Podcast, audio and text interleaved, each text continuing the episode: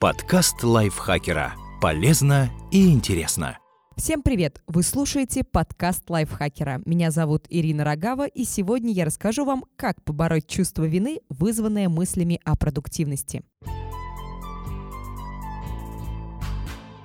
Нужно заниматься спортом 4 раза в неделю. Не просто бегать трусцой, а заниматься интенсивно и устраивать краткосрочное голодание. И выпивать 2 литра воды в день. И не забывайте медитировать. Если вы не встаете в 4 утра, то упускайте самое продуктивное время суток. Посмотрели телевизор, лучше бы потратили это время на чтение. И читайте не просто художественные книги, а классические работы Синеки и Марка Аврелия. Подобные советы вызывают ощущение, что вы непродуктивны, а вместе с этим приходит чувство вины. Оно постоянно нашептывает, что нужно делать больше, а если не делаете все, значит вы лентяй, который никогда не достигнет своих целей. Это побочный эффект статей с полезными советами. Кому-то рекомендации помогут решить проблему, а кому-то покажутся слишком трудными и вызовут чувство вины. Что же делать? Примите тот факт, что вы никогда не станете идеальным. Это нормально, никто не идеален. За 13 лет ведения блога о продуктивности Скотт Янг написал больше тысячи статей и почти во всех что-нибудь советовал. Но надо знать, что одному человеку практически невозможно постоянно следовать всем этим советам одновременно. Привычки меняются. На место старых идей, о которых Скотт писал раньше, приходят новые. Не всегда потому, что они лучше. Просто Скотт, как и все мы, все время меняется. Итак, первый шаг – понять, что идеал недостижим. Второй – что его даже не стоит желать. Не применяйте все советы одновременно.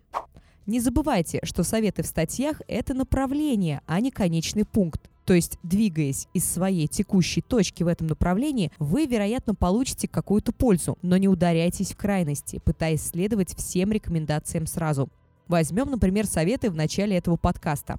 Каждый из них по отдельности хорош, но если пытаться применять их все одновременно, у вас не будет оставаться времени и сил на другие дела. А бывает и так, что достижение идеала на самом деле может принести больше вреда, чем пользы. Например, проводить меньше времени в соцсетях и мессенджерах – здравая идея. Но вообще ни с кем не контактируя, вы, может, и станете продуктивнее, однако точно получите ряд проблем в социальной жизни. Не оглядывайтесь на других. Главный источник чувства вины – разрыв между тем, каким мы себя видим, и тем, каким хотим быть. Начинайте движение вперед с той точки, которой находитесь сейчас, а не с идеального представления о себе – и учитывайте свои настоящие сильные и слабые стороны.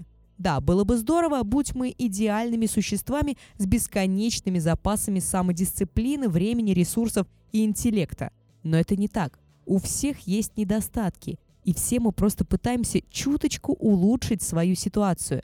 Не зацикливайтесь на поиске идеальных решений. Думайте, как действовать чуть-чуть по-другому, чтобы в следующий раз получить немного лучший результат. Двигайтесь к цели постепенно. Если в последнее время вы часто испытываете чувство вины из-за своей продуктивности, попробуйте следующее. Выберите одну или несколько целей, к которым будете стремиться. Напоминайте себе, что не браться за все сразу нормально. Не сравнивайте себя с другими. У тех, кем вы восхищаетесь, тоже есть недостатки. Просто вы их не видите. Работайте над собой и не вините себя за то, что не соответствуете чужим стандартам. Отделите критически необходимые советы от тех, что вам просто не помешали бы. Большинство относится ко второй категории. Они помогают, но совсем немного. Сосредоточьтесь на том, что важнее всего для достижения ваших целей. И прекратите говорить себе, что чувство вины полезно. Да, оно мотивирует, но дает множество побочных эффектов.